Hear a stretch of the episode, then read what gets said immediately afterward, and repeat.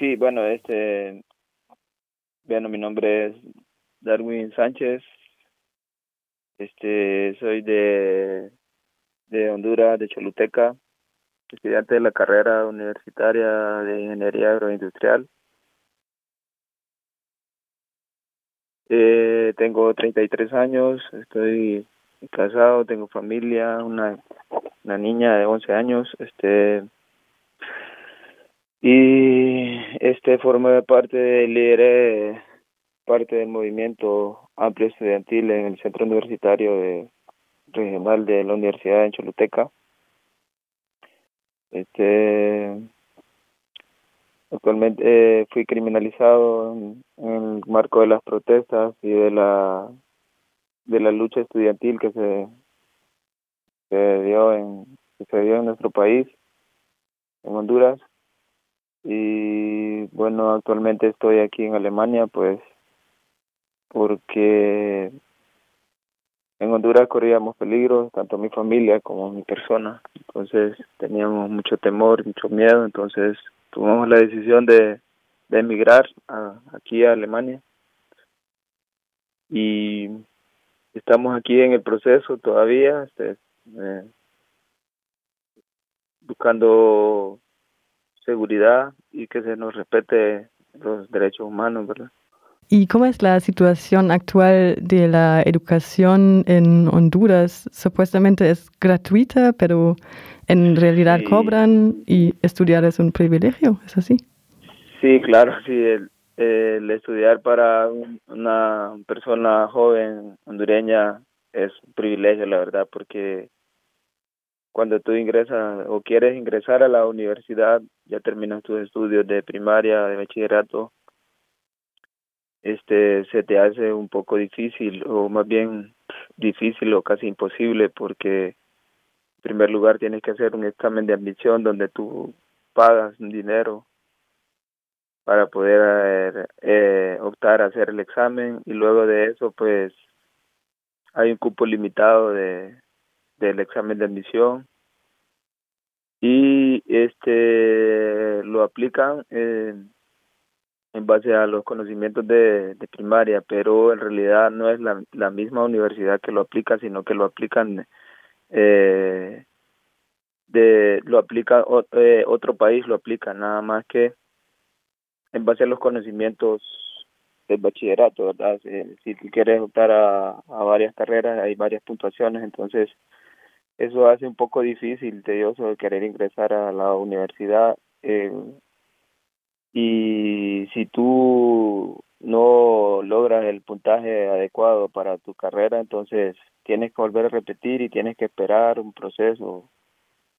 Y si tú repites de nuevo esto, este examen de admisión, este, entonces te limita a poder entrar a la universidad y siempre tiene un costo, ¿verdad?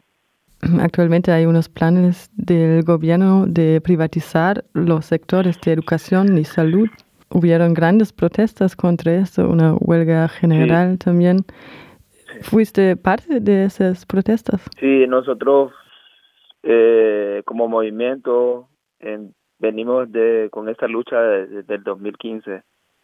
2015, 2016, 2017, 2018, 2019, actualmente se ha estado luchando siempre por la no privatización de la educación y la salud, ¿verdad?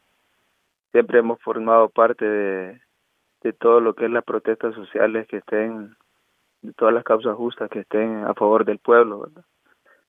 Nosotros siempre hemos estado en constante protesta en cuanto a estos temas de educación y salud, por, porque en realidad no se privatice y que en realidad este, la población tenga derecho siempre a la salud y a la educación, que es un derecho fundamental, ¿verdad?, de las personas y de los seres humanos.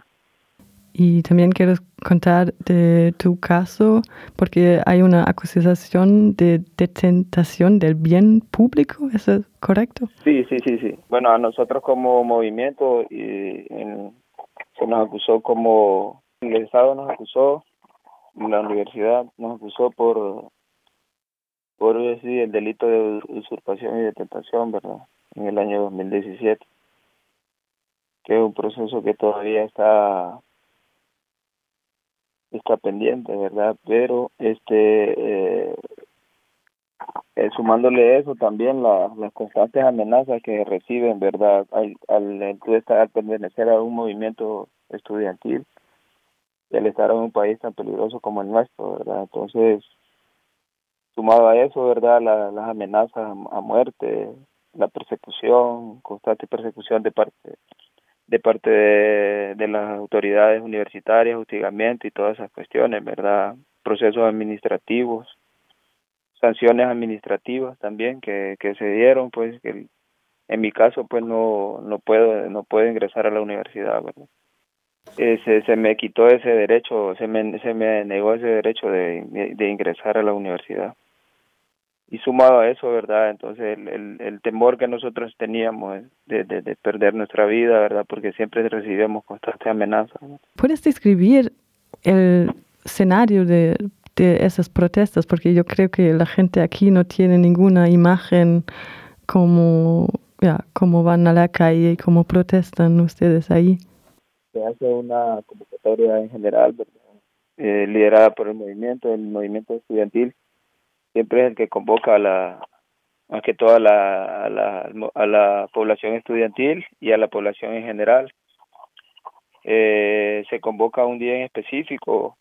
Por ejemplo, cuando se dio el fraude electoral, nosotros fuimos los primeros en autoconvocarnos a las calles, eh, autoconvocarnos a las calles y, salir a protestar a la, en contra del fraude electoral, ¿verdad? Porque eh, la, la población en general y la y, el, y la población las personas jóvenes en nuestro país estábamos conscientes de quién era en realidad el que había ganado las elecciones entonces el movimiento estudiantil también salió a las calles a protestar de manera eh, espontánea por así decirlo. O sea la gente salió de manera masiva a las calles y el movimiento estudiantil siempre estuvo ahí liderando verdad y esta y por supuesto que estas manifestaciones en cuanto se iban intensificando y eran de mayor cantidad de personas había mayor represión verdad de parte de las autoridades de la policía de la policía nacional de la de la policía militar de los militares. Entonces esto se, a medida que iban pasando los días se iba sumando más gente y más gente y más gente pero igual siempre el movimiento estudiantil liderando este tipo de de, manifestaciones en contra del fraude. En Choluteca siempre se mantuvo en constante protesta. Se hacían los, los, se hace siempre los, los miércoles y los sábados. De, a raíz del golpe, de, del, perdón, del, del fraude electoral, siempre se ha manifestado Choluteca como departamento en sí en, en Honduras siempre ha estado en constante protesta y estas protestas son pacíficas, la gente estas protestas siempre eran de manera pacífica, ¿verdad? A nivel nacional y en, en Choluteca. Y por supuesto eran eh, reprimidas por parte de la Policía Nacional, la Policía Militar y todos los agentes de seguridad del Estado, ¿verdad? En contra del, del pueblo, sea, ya sea con gas lacrimógeno, con, con balas de goma, ya con balas así, este, balas vivas, como se le dice popularmente en nuestro país, disparándole a la gente. Entonces eso eh, trajo mucha muerte a nivel nacional en nuestro país, ¿verdad? Porque la gente estaba manifestándose en contra del fraude. Como te dije, siempre nosotros como movimiento estudiantil este, liderando estas protestas, ¿verdad?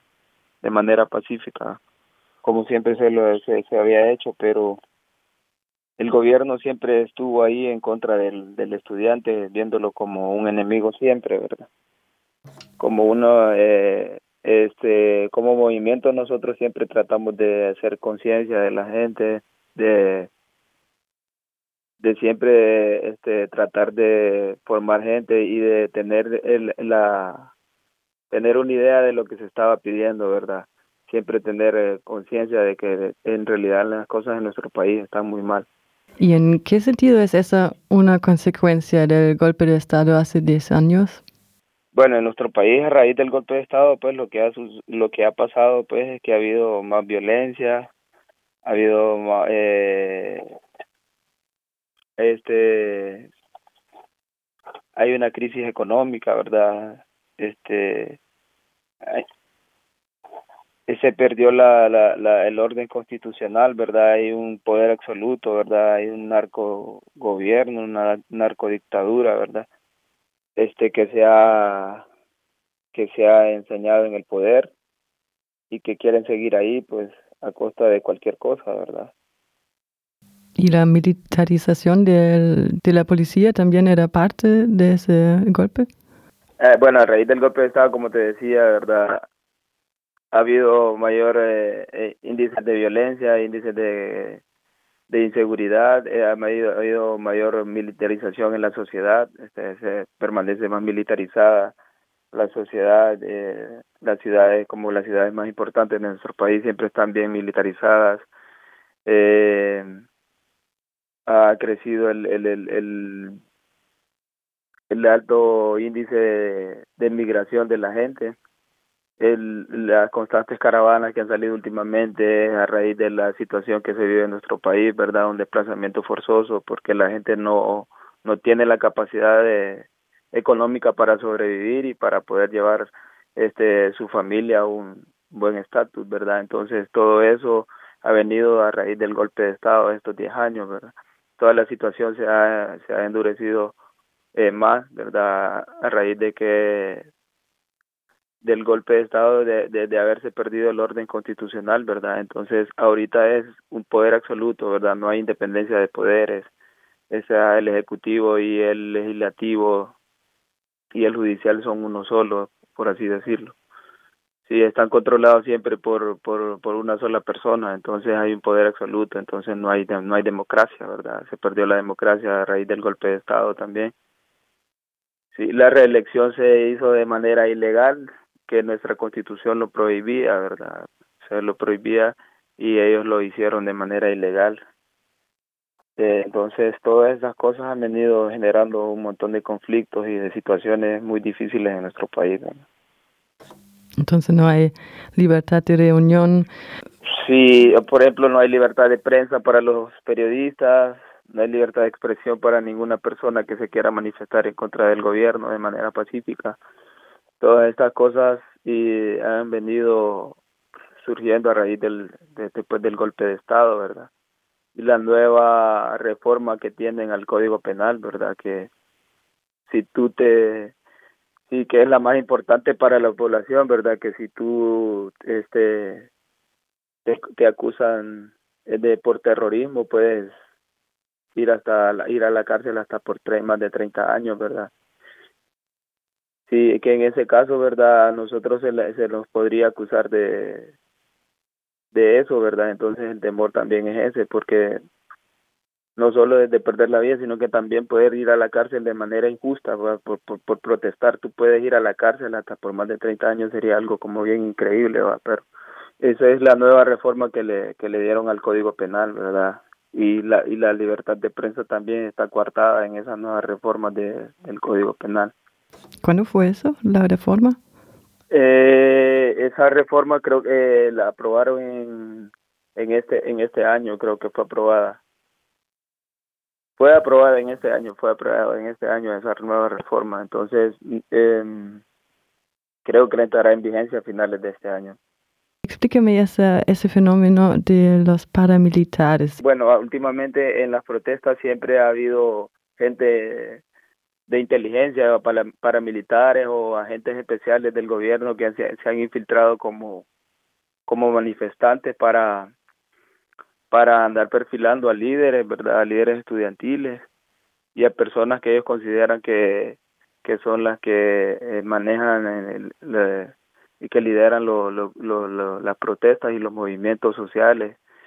Entonces, eso siempre se ha dado últimamente en nuestro país, ¿verdad? Este Choluteca se dio mucho, se ha dado mucho, ¿verdad? Porque Choluteca se ha, se ha mantenido siempre en, constante protesta, ¿verdad? Entonces, eh, ellos ya tienen perfiladas a las personas, incluso cuando nosotros recién venidos acá, eh, hubo un asesinato de una persona menor de edad en Choluteca, ¿verdad? Que fue asesinada por la policía, ¿verdad? Entonces ellos ya tenían un, un perfil de, de la persona, de este joven, que nosotros conocíamos, este Wilfredo Moncada fue asesinado por los por los cuerpos policiales de, de nuestro país verdad entonces eso se se verifica con eso, ¿verdad? Que siempre, eh, últimamente siempre han habido paramilitares y agentes especiales infiltrados en, la, en las manifestaciones. Pero también otros estados tienen un rol en ese esa existencia de no democracia en Honduras, por ejemplo Alemania también y los Estados Unidos sobre todo.